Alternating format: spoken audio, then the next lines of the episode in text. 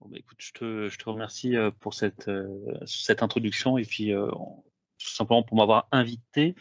je ne sais pas si vous avez tous fait attention, mais actuellement, tant que je parle, il y a des magnifiques slides qui se déploient, que j'ai travaillé avec Amour pendant des heures et des heures, ce qui permettra peut-être de mettre un petit peu de, de matière et de, et de visualisation sur le, le sujet. Et puis surtout, cette conférence que je ne peux que dédier euh, ben, à mon ami Rodolphe Crevel, dont on risque de parler assez abondamment ce soir, vu que parler d'anachronisme, ça a toujours l'air d'être une blague, et en même temps, c'est euh, assez évidemment fortement lié à sa personne même. Surtout, j'aimerais vous dire, profitez bien de cette conférence, c'est bien la, dernière fois que je compte la faire, et que même si le sujet me passionne et compagnie, ben, il faudra un jour passer euh, à autre chose. Alors, parler d'anarcho-royalisme, évidemment, comme je disais, c'est vraiment une idée forte. Ça a l'air d'être une blague euh, à l'origine. Et euh, on pourrait se dire que l'anarcho-royalisme est finalement juste une invention euh, de Schnaps et de, Rémy pour alimenter une page de même. Cependant, ce que j'aimerais bien essayer de vous prouver en introduction, c'est que l'anarcho-royalisme n'est pas seulement une blague, mais que c'est un mouvement, une réflexion politique qui a son histoire. Alors après, c'est pas, c'est une doctrine minoritaire c'est des mouvements euh, marginaux dans l'histoire, mais ça a quand même sa véritable existence. Et donc, ce n'est pas parce qu'on s'intéresse à cette sensibilité-là que, par exemple, on ne pourra pas s'intéresser euh, à Valois ou que euh, on est bloqué à devoir choisir entre les alternatives. C'est quelque chose qui existe, ça a le mérite d'exister, on peut en rigoler, on peut, on peut l'apprécier, on peut aussi en souligner un certain nombre de faiblesses. Mais ce que j'aimerais surtout vous, permettre de mettre en avant, c'est le fait qu'il y a une rupture un petit peu dans la dimension de que pour avoir le, Liste Noir en 2013, quand euh, le Liste Noir, qui est la principale organisation euh, anarcho-royaliste française, se fait mondialement connaître pour un article dans une revue euh, qui s'appelle Arsenal et qui est tenu par quelqu'un qui m'écoute actuellement, où tout simplement il réfléchit sur les généraux catholiques qui seraient capables de faire un putsch. Là où l'affaire est assez rigolote, c'est que l'article part plutôt du principe que les généraux catholiques seront incapables de faire un putsch. Or, la manière dont la majorité euh, des journaux vont le recevoir, et surtout le gouvernement, c'est qu'en fait, la majorité, un certain nombre d'officiers catholiques, comme le, général Puga, qui est à ce moment-là euh, très, très en vogue, euh, seraient capables de renverser le pouvoir dans le cadre, si vous voulez, des manifestations qui ont lieu autour de la loi Taubira qui euh, visait à légiférer sur le mariage homosexuel. Et donc, si vous voulez, à ce moment-là, cet article va faire le tour et le liste noire qui a déjà une certaine existence va devenir quelque chose qui va être entendre parler dans le monde entier, à la fois en tant qu'étant une idée sur laquelle personne ne réagit réellement en parlant d'anarcho-royalisme, et en même temps comme étant une véritable structure politique qui va faire des coups. Et d'ailleurs, c'est assez intéressant parce que quand on prend d'autres coups qui ont pu faire parler du liste noir, je pense notamment à Hugo Frey, l'étiquette d'anarcho-royaliste passe entièrement sans que personne ne mette des guillemets ou euh, mette des pincettes pour le désigner. Et on peut dire à peu près de 2013 que si l'anarcho-royalisme avant pouvait être euh, une douce pensée ou des mouvements qui n'avaient pas forcément conscientisé d'être des anarcho-royalismes, à partir de 2013, dans l'histoire des idées, il y a un truc un peu, un peu substantiel qu'on pourrait appeler l'anarcho-royalisme et qui existe. De toute façon, euh, Jean-Marc Ayrault, qui pour les plus jeunes d'entre vous était le Premier ministre à l'époque, avait carrément euh, qualifié cet article euh, monstrueux de tentative de déstabilisation de l'État. C'est dire à quel point c'est devenu euh, substantiel. Fatalement, quand on parle d'anarcho-réalisme, on va réagir assez facilement en se disant que, en définissant un peu les termes, et donc anarcho, qui signifie qu'un négatif de arché, le commandement, signifie littéralement l'absence de commandement. Or, royaliste vient du latin regalis, et donc de rex, le roi et donc qui désigne le mouvement de ceux qui sont en faveur du roi. Donc fatalement, si on met les deux termes côte à côte, anarcho-royalisme, c'est le mouvement des supporters de roi dépourvus de commandement, ce qui euh, ne fera pas grand-chose et ressemblerait à peu près au boogie-boulga que la majorité des Français ont choisi de s'infliger en écoutant le Premier ministre parler, alors que nous, on peut simplement raconter des bêtises et s'intéresser à des trucs euh, intellectuellement profonds. En fait, ce qu'il faut bien plutôt, c'est comprendre avec euh, l'anarcho-royalisme c'est que c'est une pensée qui vise à reprendre la fameuse formule de Maurras en disant la royauté, c'est l'anarchie plus un. Et donc, c'est pas forcément euh, mettre à parts égales euh, l'anarchisme et le royalisme, dire on est 50% anarchiste, 50% royaliste, mais plutôt de dire il y a une strate sur laquelle on va être entre guillemets anarchiste et une autre strate sur laquelle on va être royaliste. Ce qui permet de comprendre pourquoi on peut parler d'anarchisme à un certain degré, dans le sens où une doctrine anarchiste normalement constituée, euh, à partir du moment où euh, le pouvoir n'est que symbolique et s'inscrit dans l'ordre, si vous voulez, non pas euh, du temporel mais du spirituel, est accepté, même si on connaît très bien le fameux slogan anarchiste ni Dieu ni maître. Mais ça n'empêche pas que si vous voulez, si vous êtes un anarchiste un peu plus sérieux qu'un punk à chien, si vous voulez, il peut accepter un certain nombre d'autorités, de figures dominantes, à partir du moment où c'est une domination librement consentie et qui ne s'applique pas sur le domaine politique et qu'il n'y a pas d'abus, si vous voulez, de cette asymétrie de la relation. Comme quoi, pour prendre une citation de, Malraux, on peut aller de l'anarchie à l'action française sans ce n'est pas se contredire, mais au contraire se construire. C'est bien, maintenant vous avez à peu près compris ce que c'est que l'anarcho-réalisme. Ce que j'aimerais vous montrer rapidement, c'est qu'il y a dans l'histoire un certain nombre de structures qu'on pourrait déjà rapprocher de, ces, de l'anarcho-royalisme. La première, évidemment, c'est euh, l'organisation Gerge Bernanos, dite aussi le Cercle des gens de peu, le Lys Noir, ICO. Bref, c'est toute cette galaxie qui va être gérée par Rodolphe Crevel et euh, par ses amis, et qui vont euh, former à peu près le, fer de lance de ce que nous on connaît aujourd'hui à peu près comme l'anarcho-royalisme, et notamment ce qu'on pourrait dire doctrinalement. Mais il y a d'autres structures que finalement on pourrait déjà qualifier d'anarcho-royaliste. La plus connue, c'est évidemment le cercle Proudhon, et euh, avec notamment sa figure d'Henri Lagrange, qui était, vous saviez, le cercle de discussion entre des anarchistes ou socialistes euh, ou anarcho-syndicalistes proches de Georges Sorel et des royalistes d'Action française. Et quelque part, la fusion qu'a cherché un Henri Lagrange et qui a pu déranger aussi bien Maurras que Georges Sorel, c'est déjà une forme un peu de fusionnisme, d'anarcho-royalisme. Et d'ailleurs, euh, à sa manière, un Bernanos, dans les, espèces de réflexes anarchistes qu'il peut avoir, peut-être que ça tient aussi un petit peu déjà de cette teinture euh, anarcho-royaliste que le cercle Proudhon été l'un des premiers à développer.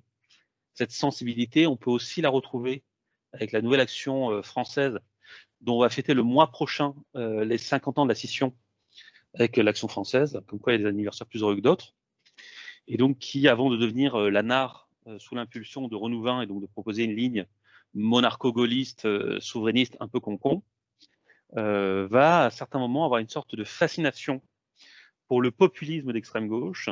Et donc, vous allez notamment avoir les cinq articles de Gérard Leclerc qui parleront de rallumer les feux de la Saint-Jean en disant l'objectif d'une société, c'est de rompre radicalement avec la société de consommation, de rentrer dans une société tellement, euh, si profondément enracinée, qu'il n'y a plus de pouvoir à avoir, de relation de ah, il n'y a plus de relation à avoir avec le pouvoir.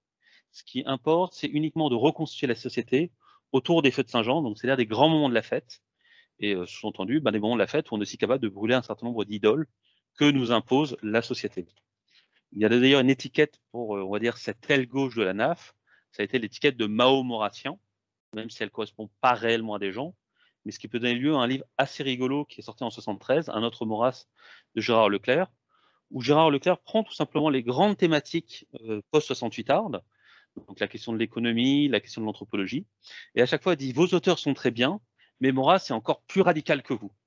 Et donc c'est très drôle parce qu'on a un Maurras qui est plus anticapitaliste que euh, Marx. On a un Maurras qui est encore plus en attaque contre l'anthropologie libérale que ne peut le faire un Georges Lukács. Et à chaque fois, Maurras euh, est transformé en une sorte de penseur d'extrême gauche infiniment radical et incisif. Enfin, il y a une dernière structure dont je vais vous parler, c'est le mouvement social royaliste, qui est malheureusement très peu connu, et qui en fait va se développer durant la quatrième République autour d'une ligne, en radicalisant quelque part euh, la position du vieux comte de Paris, donc non pas le comte de Paris actuel, non pas son père, mais son grand-père, en reprenant leur alors, en tête cette idée, si vous voulez, qu'il faut renouer le mouvement de 1789.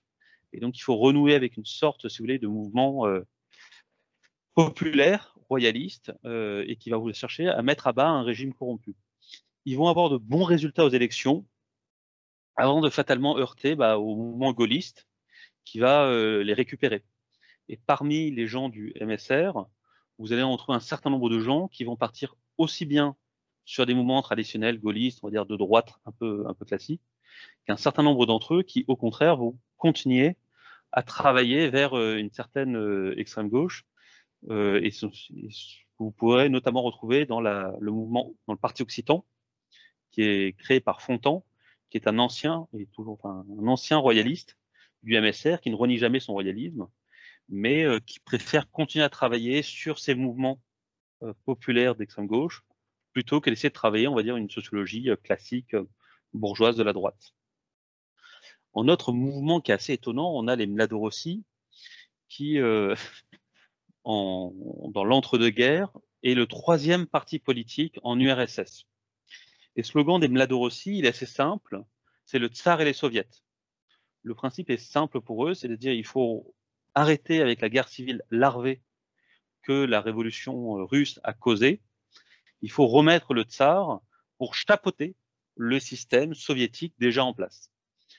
Le malheur des Mladorossi, c'est que s'ils ont engrangé des bons résultats électoraux, tout simplement, ils vont pas euh, euh, résister euh, à la dimension sacrificielle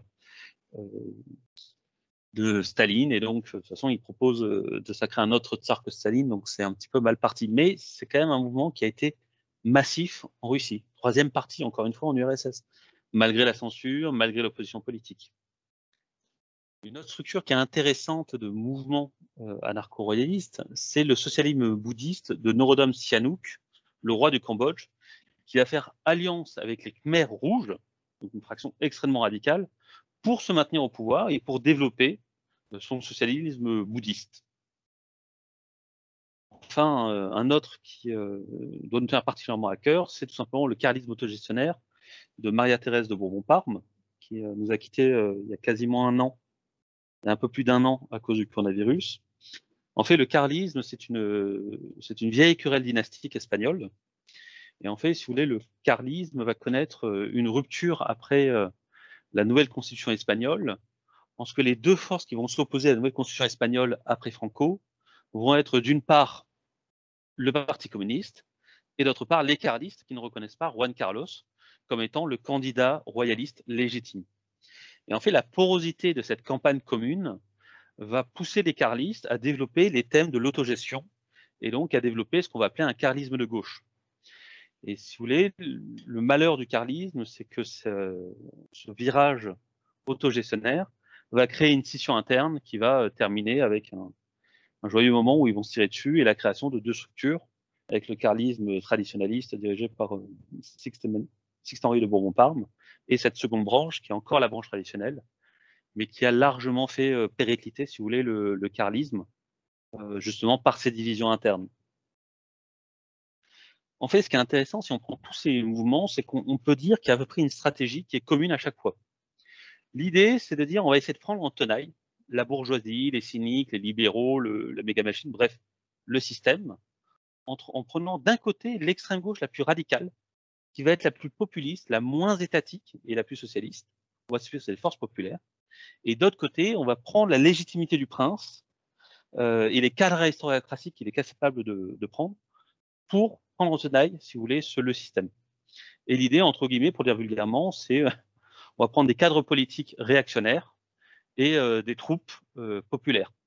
Et à un certain degré, si vous voulez, l'idéal de tous ces anarcho-royalistes, c'est la remise en place de la stratégie vendéenne où on va trouver d'anciens euh, nobles, d'anciens officiers qui vont diriger des troupes, non pas du tout sur la thématique de nous sommes infiniment supérieurs et nous, faisons tomber de notre surplomb les ordres, mais qui au contraire vont avoir leur légitimité de leur travail au sein même de, euh, de cette obstétrique populaire, de, ce, de ces gens qui vont quelque part s'auto-organiser dans le combat.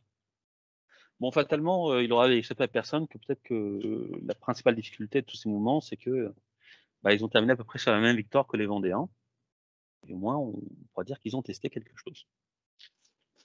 Ce que j'aimerais maintenant serait essayer de vous dégager un certain nombre de figures d'autres théoriciens que Rodolphe Crevel, euh, qui on pourrait quelque part déjà euh, qualifier de penseurs anarcho-royalistes. J'aimerais déjà en commencer par deux vieux d'Anard d'AF.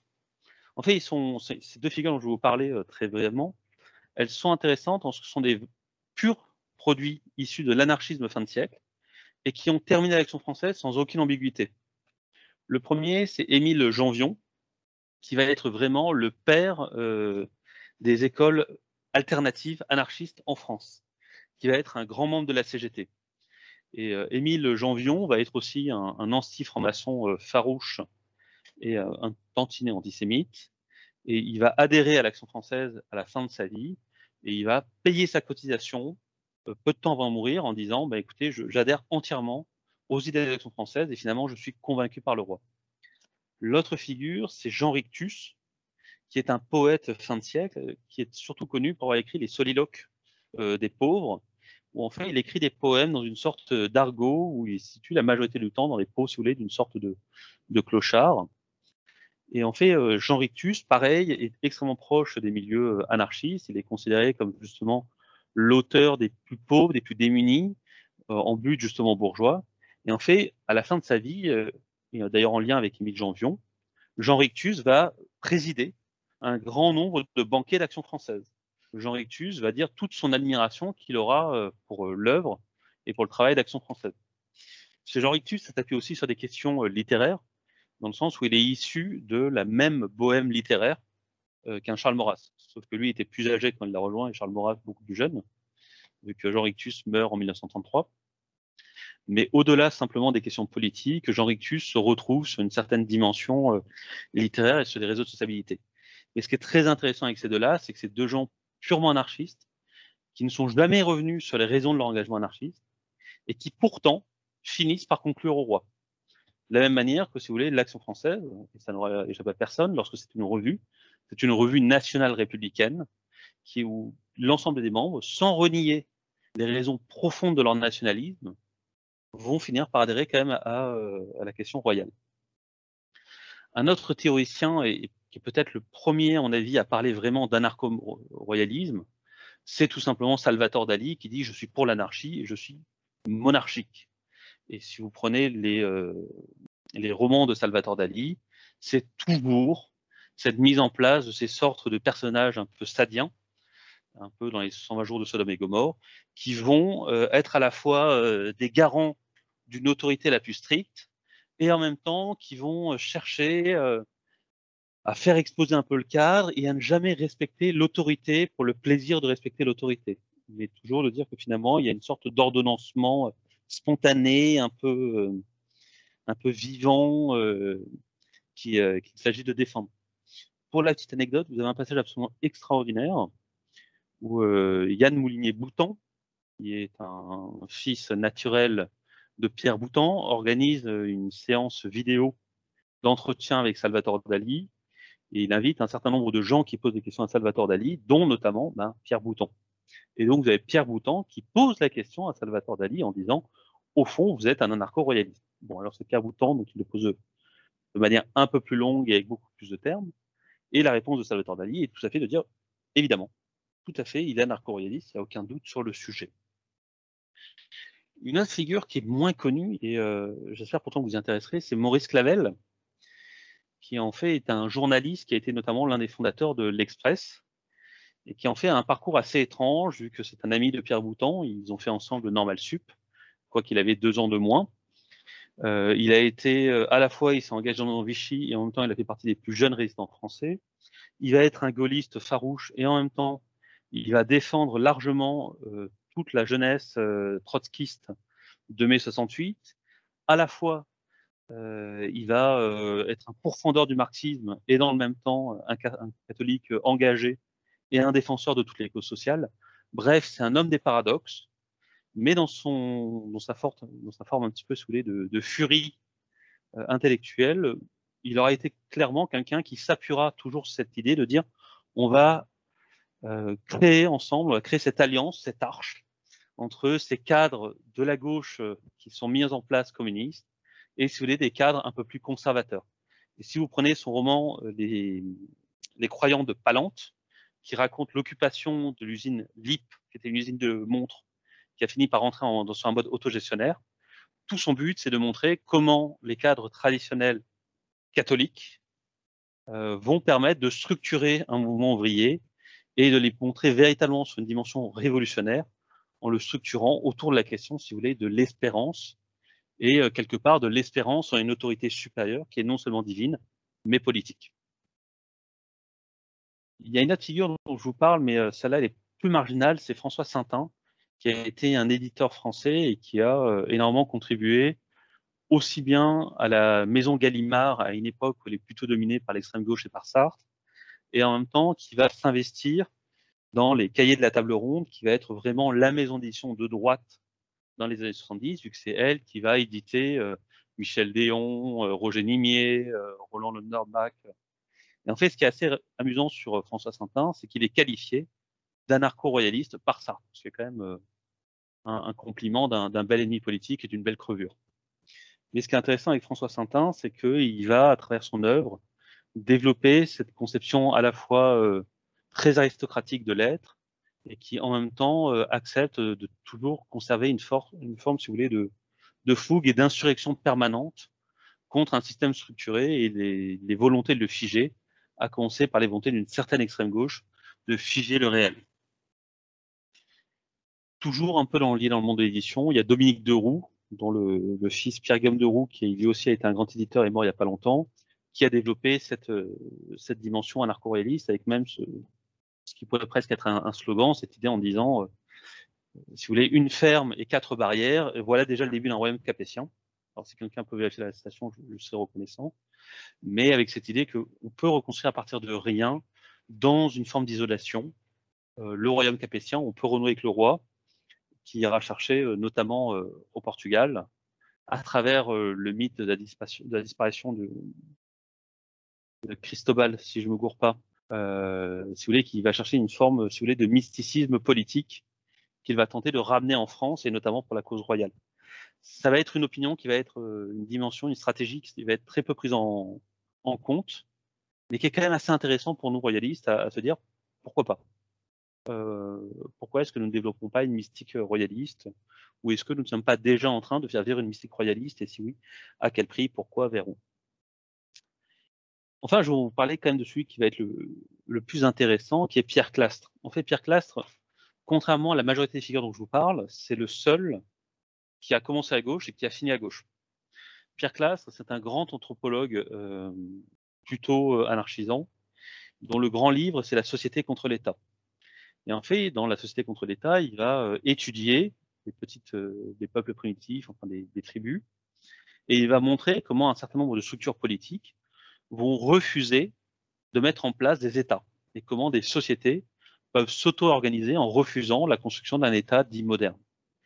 Or, ce qui est assez étonnant avec Pierre Clastre, c'est que très loin d'avoir un, un, anarchisme qui se débarrasse de toute figure d'autorité ou de figure patriarcale, au contraire, il va trouver ça très bien la manière dont des rois vont structurer ces sociétés auto-organisées qui n'ont pas d'État.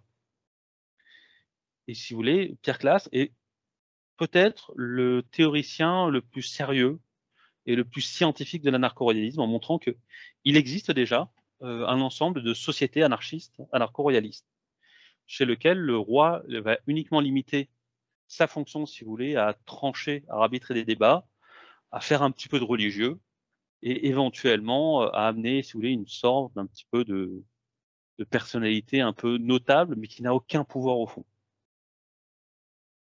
Alors, je vous le cite juste pour l'anecdote. Vous avez Christophe Scotto de la Polonia qui a aussi sorti un livre qui s'appelle L'anarchiste de droite, précis de survie il y a quelques années, et qui en fait est un précis d'anarcho-royalisme euh, dans une veine très splengerienne, euh, inspiré par Oswald Splenger, où on fait, si vous voulez, l'idée, c'est de dire, vu que nous sommes dans un stade de décomposition de l'histoire occidentale, comme euh, la plante vivace qu'était euh, l'Occident est en train de décrépir, eh bien, il faut justement recréer une sorte de citadelle intérieure qui serait un anarcho-royalisme en attendant le moment où on pourra mettre sur, euh, sur une sorte de strapontin d'un seul coup un roi militaire armé capable de revivifier notre Occident. Et puis le dernier, évidemment, c'est quand même le, c'est celui dont on va majoritairement parler, c'est Rodolphe Crevel. Et donc, euh, Rodolphe, il est né en 1955, et puis euh, l'an dernier, on a appris qu'il était dans une nouvelle phase de clandestinité dans le dernier numéro du Liste Noire. Et en fait, c'est essentiellement lui qui aura été, qui aura popularisé l'étiquette euh, d'anarcho-royaliste, au point qu'aujourd'hui, je vois une foultitude de gens sur Twitter parler d'anarcho-royalisme, et je n'ai aucune idée d'où est-ce qu'ils ont pu entendre parler de, des thèses de Rodolphe Crevel. si ce n'est par, par Internet, j'imagine. Je me fais juste mentir un coup en parlant juste d'une dernière figure anarcho-réaliste qui n'est pas française, ou tout du moins qui n'a pas d'œuvre française comme contrairement à Dali, et qui est tout simplement Tolkien, qui est un peu ma carte bonus. Et on oublie très simplement que Tolkien écrit notamment à son fils que mes opinions politiques penchent de plus en plus vers l'anarchie, au sens philosophique désignant l'abolition de contrôle, non pas des hommes moustachus avec des bombes, ou vers la monarchie non constitutionnelle. Et cette idée de monarchie non constitutionnelle, on la retrouve de manière extrêmement vive dans l'œuvre de Tolkien. Et la manière dont il va créer, euh, si vous voulez, le royaume des Hobbits, c'est une forme de monarchie non constitutionnelle. Dans le royaume des Hobbits, vous avez un maire qui n'a aucun véritable pouvoir et qui est juste là pour amener un peu de, bonhomie euh, et s'assurer que chacun puisse fumer euh, son tabac de pipe, avoir des grands pieds et boire de la bière. C'est un idéal de vie tout à fait souhaitable. Mais donc Tolkien, véritablement, est un penseur anarcho-royaliste.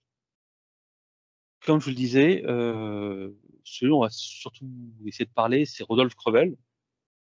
Et euh, si vous voulez intéresser à la vie de Rodolphe Crevel, il y a trois textes que je vous encourage de lire, qui vont être les textes, on va dire, les plus euh, biographiques de Rodolphe.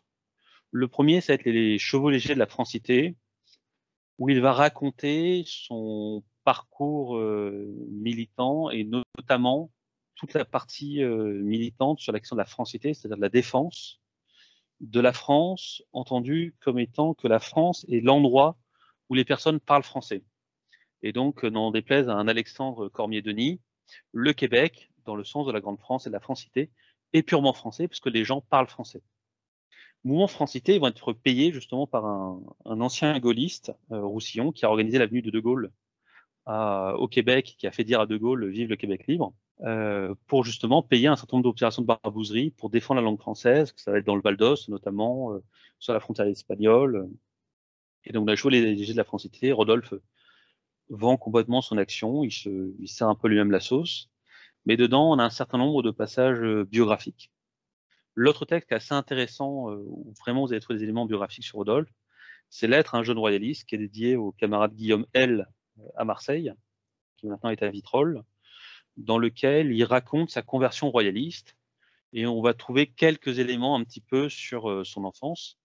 Mais surtout, là, on va trouver le plus de détails sur son enfance. C'est Mon cher entre-soi, euh, sur lequel on va vraiment avoir les détails euh, de, de son enfance. Son enfance, en fait, il a grandi à Vimoutier, qui est un petit village absolument charmant où se trouve une boulangerie qui fait de merveille Paris-Brest. Il est né en 1955 et il a été élevé par ses grands-parents. En fait, euh, Rodolphe n'a pas été reconnu euh, par son père. Et donc, la seule relation qu'il a eu avec son père, ça a été une relation euh, par-dessus une barrière en disant Bonjour, je suis ton fils, ah bon, je m'en fiche, et bon, bah, au revoir, papa. À l'origine, il se sent plutôt proche des anarchistes de Laura. Et sa grande spécialité dans les milieux anarchistes, c'est l'organisation de vols de canettes de bière dans les supérettes, et notamment rue d'Amsterdam à Rouen, en fait, il met des annonces dans les journaux annonçant qu'il faut se précipiter massivement pour aller voler des canettes de bière dans certaines supérettes un jour et à une heure donnée. Et donc, en fait, il encourage tout le monde à aller piquer des bières euh, comme ça de manière euh, massive. À Laura, en fait, il appartient à une section euh, Organisation révolutionnaire anarchiste, excusez-moi Laura.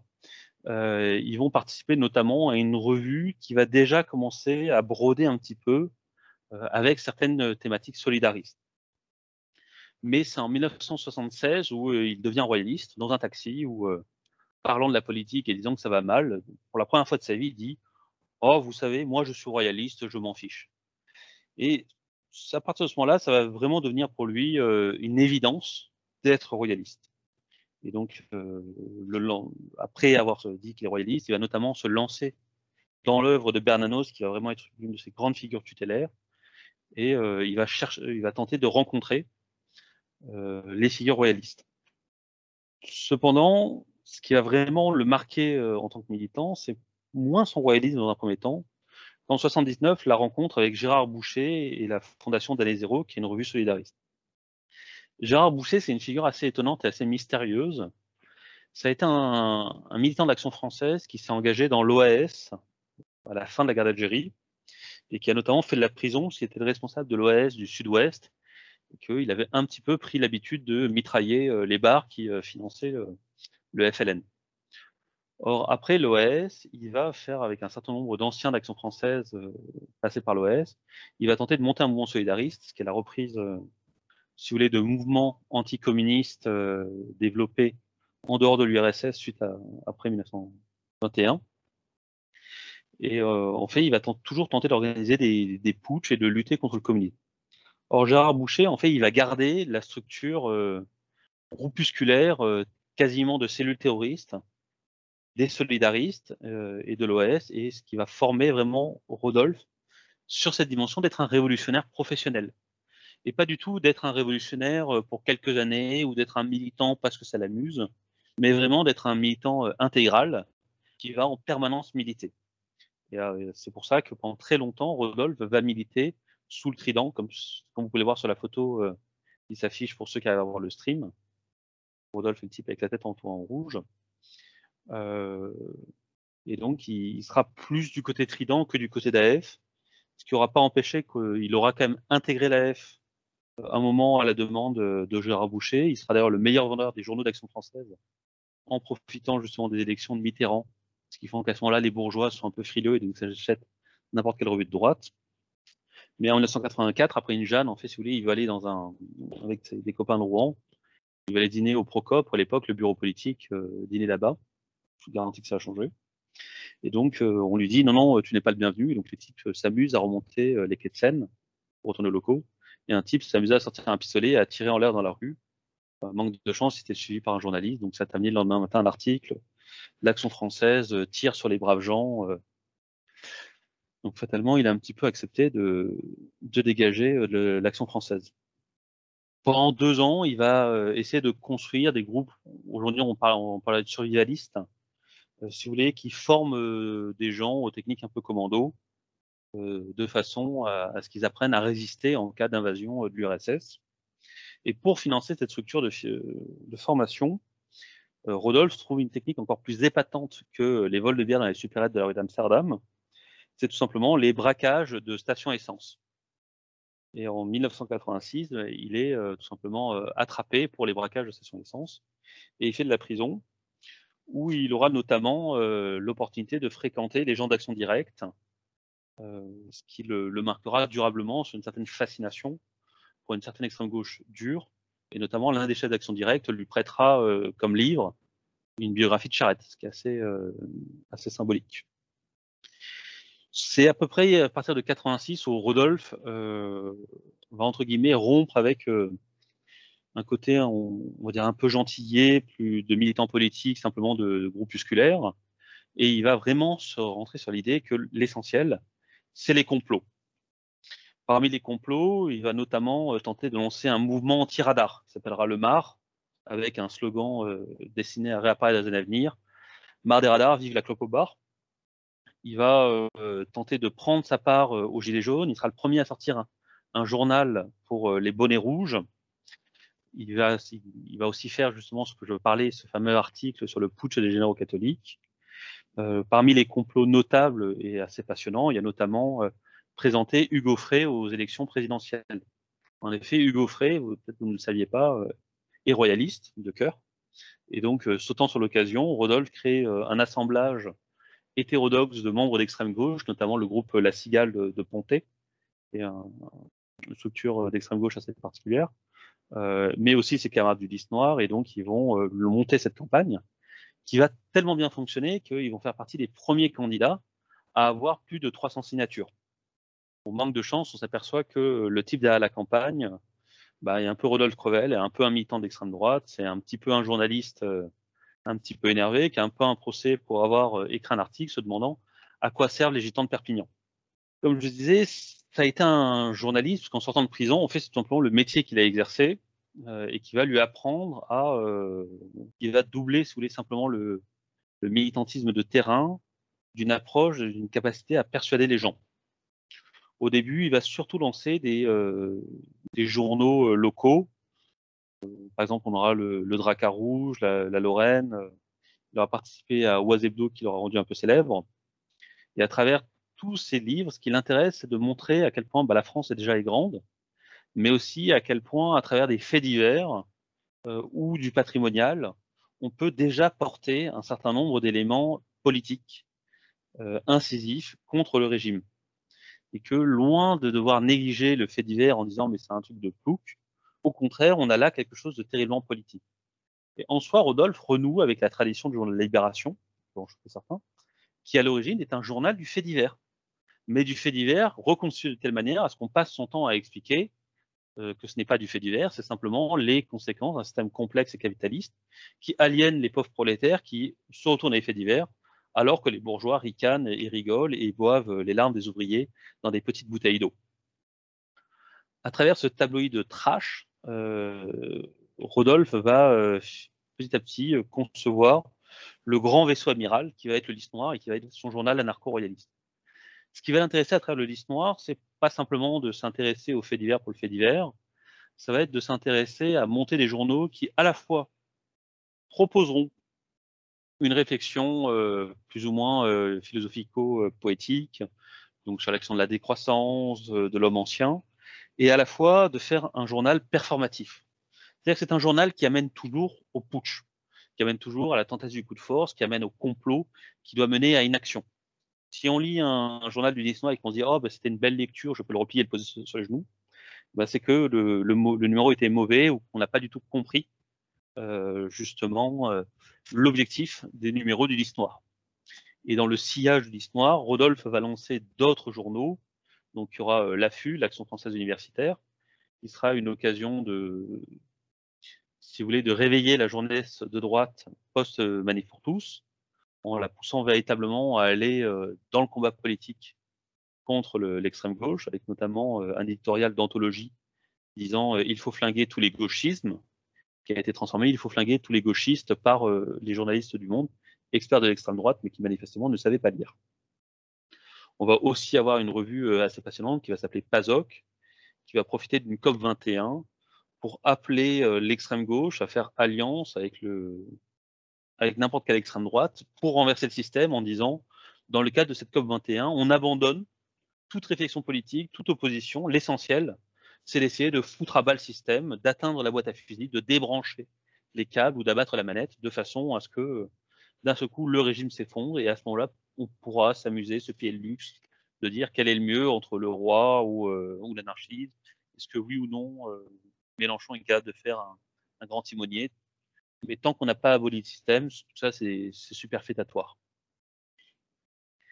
Enfin, à la toute fin de sa vie, euh, on va dire vers 2015, euh, il y a une mutation de Rodolphe qui va tenter de devenir écrivain et qui, 2019, euh, à l'extrême fin de sa vie, va notamment, 2018, 2019, va sortir deux livres qui vont être un petit peu une sorte d'aboutissement de son parcours. Le premier, qui est la doctrine anarcho-royalisme, qui est une forme de compilation d'un certain nombre d'articles parus dans le Lys Noir, mais euh, retravaillés de façon à former une sorte de vadémécum, euh, vadémécum, je ne sais plus, euh, d'un anarcho-royalisme. Et l'autre, qui est le voyage interdit au pays du Lys Noir, qui est un roman qui raconte à quoi ressemblerait une société où le Lys Noir aurait pris le pouvoir.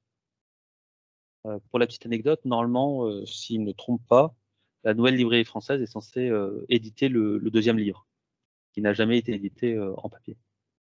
Et si vous êtes très chanceux, vous pouvez tomber sur des doctrines narco-royalistes qui traînent encore dans la nature. Voilà, là vous avez à peu près un panorama complet de la biographie de, Rodolphe. Quels sont les grands thèmes finalement qu'il va développer?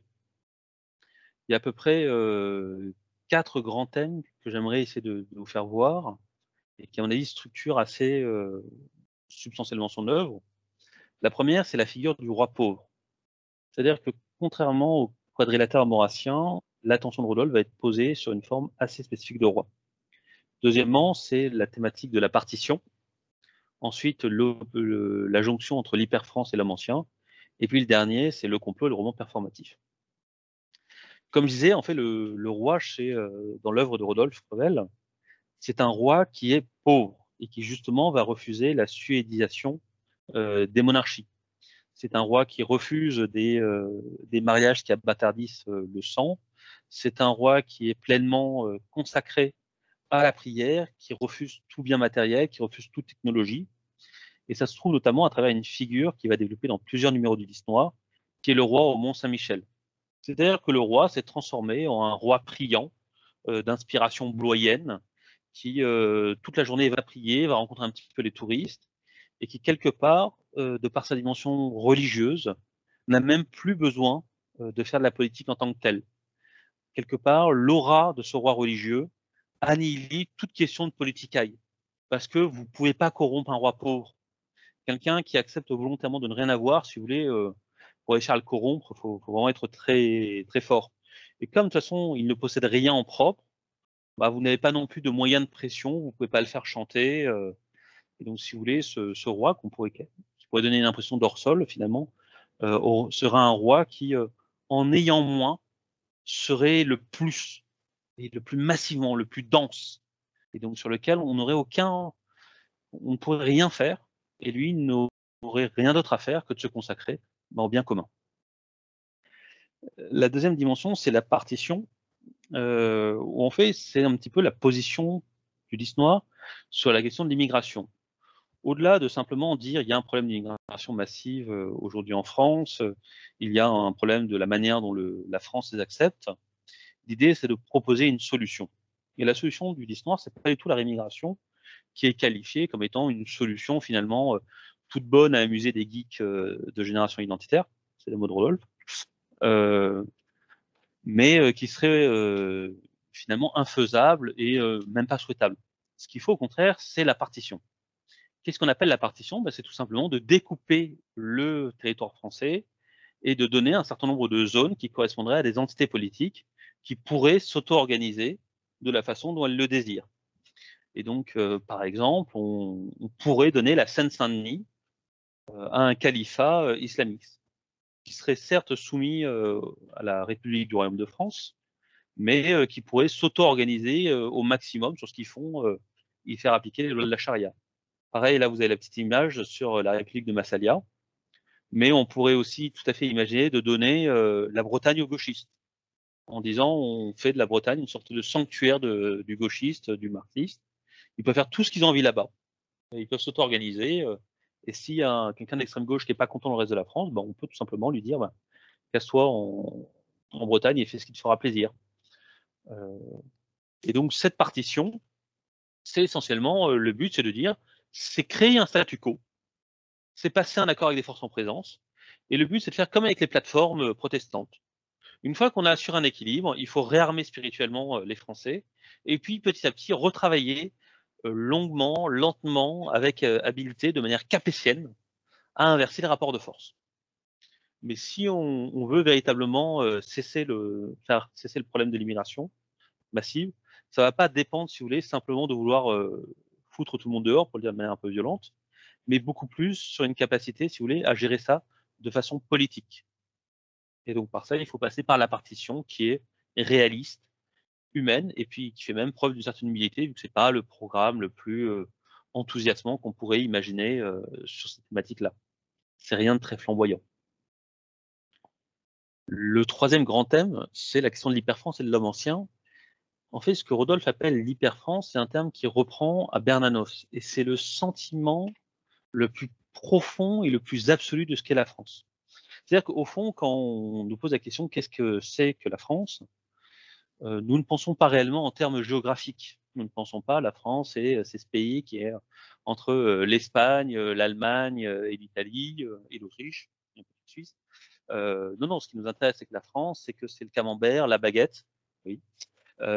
c'est nos rois, c'est des églises, c'est des saveurs. Et ce qui est vraiment important pour nous, c'est de nous apercevoir que la France est un chef-d'œuvre littéraire. Et c'est un chef-d'œuvre littéraire non pas abstrait, ce n'est pas quelque chose de joli que l'on pourrait parler, euh, on se mettrait dans un fauteuil en train de fumer euh, un cigare et de boire un whisky. Non, non, c'est quelque chose de parfaitement incarné. La France que nous aimons, c'est finalement euh, la France des petites barrières un peu rouillées, c'est l'odeur des vieux livres d'occasion lorsqu'on les ouvre. C'est cette infinité de petits riens que petit à petit l'homme a créé et qui sont importants.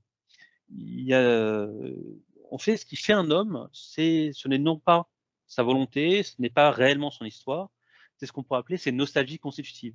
C'est-à-dire cet ensemble de petites mémoires, de petits souvenirs, de, petites choses qui l'ont accompagné et qui finissent par le constituer, qui construit le monde dans lequel il a envie de vivre.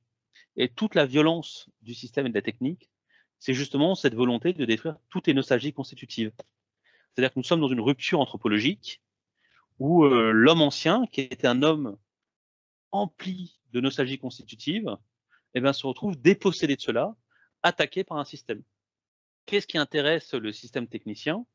C'est pas du tout un homme qui est enraciné, c'est au contraire une sorte de, petit atome d'aéroport qui va consommer et dont euh, la seule intelligence soit une intelligence à court terme. Parce qu'une intelligence à court terme, ben, elle ne va pas réfléchir sur le long terme, ça ne va pas s'intéresser à ce qui est bon pour elle, ça ne va pas faire des trucs, ça va se gaver comme une oie. Et le système technicien fonctionne sur des mesures qui a besoin que nous transformions tous en oies gavées. Et si vous voulez, notre royalisme, ben, ce n'est pas un royalisme, si vous voulez, de transformer nos Français, nos compatriotes en des oies gavées. J'espère que nous avons une opinion un peu plus élevée, même s'il y en a, des oies gavées, qui sont nos compatriotes, mais une conception un peu plus élevée. Ce qui est assez intéressant, c'est que cette conception de l'hyper-France, à la fois, elle va se rapprocher du pays réel et en même temps, elle ne se confond pas avec le, pays réel. Elle se rapproche du pays réel en ce qu'elle permet de dénoncer, si vous voulez, la violence infligée à nos compatriotes, à nos concitoyens, par le système qui est mis en place. Mais la différence entre le pays réel et l'hyper-France, c'est que le pays réel ne prend pas en compte la question technicienne même si Maurras, euh, dans l'avenir de l'intelligence, anticipe un certain nombre de thèmes technocritiques et que Maurras va être capable de dénoncer euh, la brutalité de l'industrialisation, ils vont très largement sous-estimer la dimension anthropologique que va représenter la mise en place du système technicien et du développement euh, industriel, et surtout ben, des dernières phases du développement du capitalisme.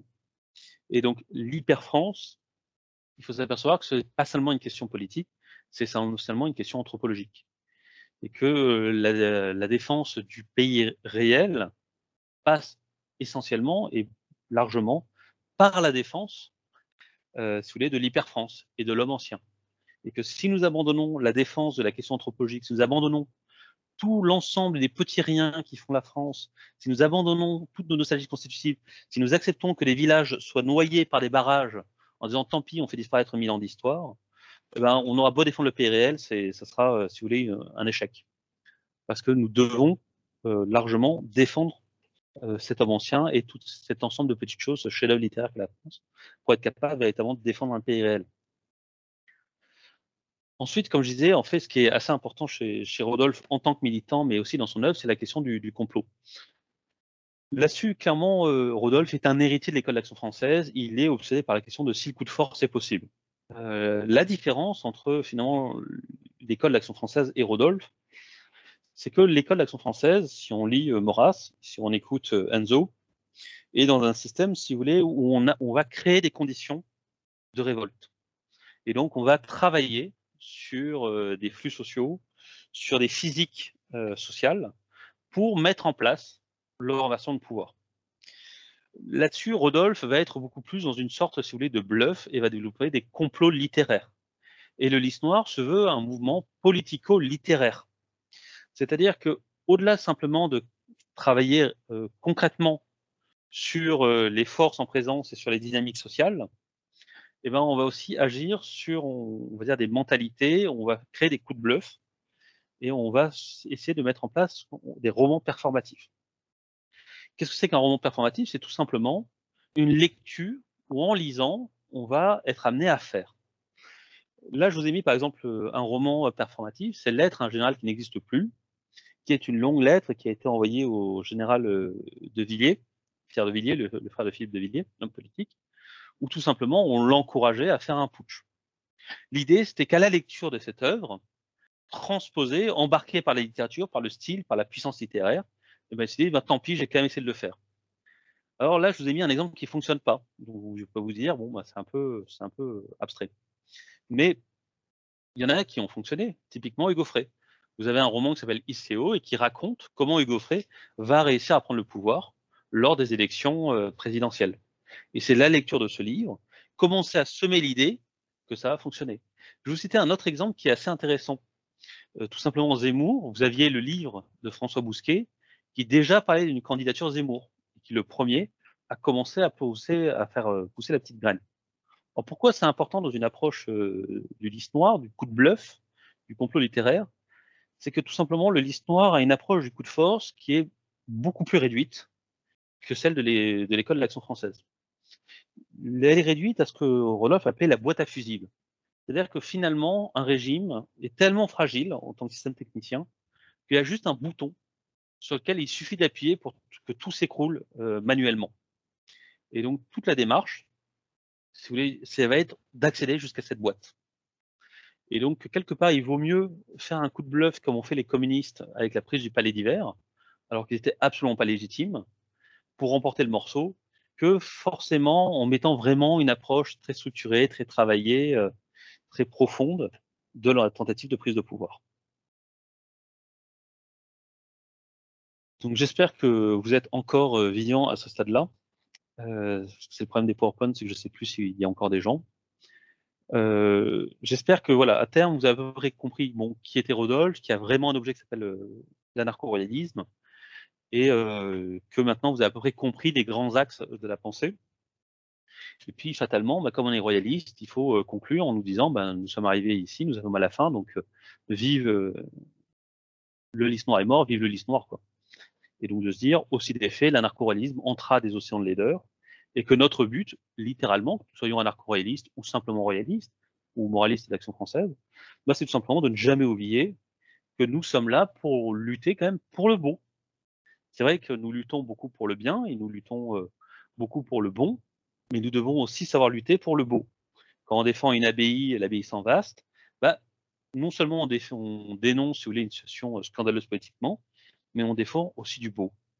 Et donc, il y a quelque chose de fondamentalement quand même essentiel à avoir retenu de, cette conférence, c'est de se dire, euh, nous devons travailler à la défense de l'hyperfrance, nous devons travailler un petit peu sur, euh, sur ce qui est beau, nous devons défendre ce qui ces choses-là, et pas seulement à la manière euh, des réseaux sociaux où on consomme massivement du beau, mais très concrètement. Il faut savoir qu'il faut que vous sachiez monter votre librairie, il faut que vous sachiez garder des peintures, investir dans, dans l'art, euh, acheter des meubles anciens euh, et tout simplement bah, participer, vous aussi, à écrire des œuvres, lancer des journaux, penser des pushs et ne jamais s'arrêter, si vous voulez, de vouloir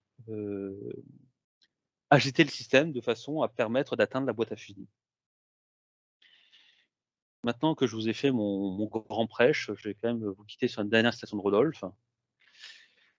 En un mot, à moins d'un pauvre roi de France revenu par un possible miracle pour conduire quelque part et donc en France une légion de saboteurs à moitié hippies, passablement catholiques et sectaires à la fois, le monde humain est mort. L'anarcho-royalisme consiste à le savoir, mais à l'ignorer farouchement en criant le plus fort Vive le roi. Et donc, euh, je vous mets ça? Bah, Tout simplement, euh, quelle qu'en soit, si vous voulez, la, situation actuelle, même si tout peut sembler euh, foutu, bah, rien ne nous oblige à, à le faire. Et s'il y a bien quelque chose qu'on doit admirer la sensibilité anarcho-royaliste, c'est tout simplement la capacité de dire, d'ignorer, d'en avoir rien à faire, et de dire, bon, on va y aller, et puis il nous suffit d'attendre le miracle qui nous permettra de triompher.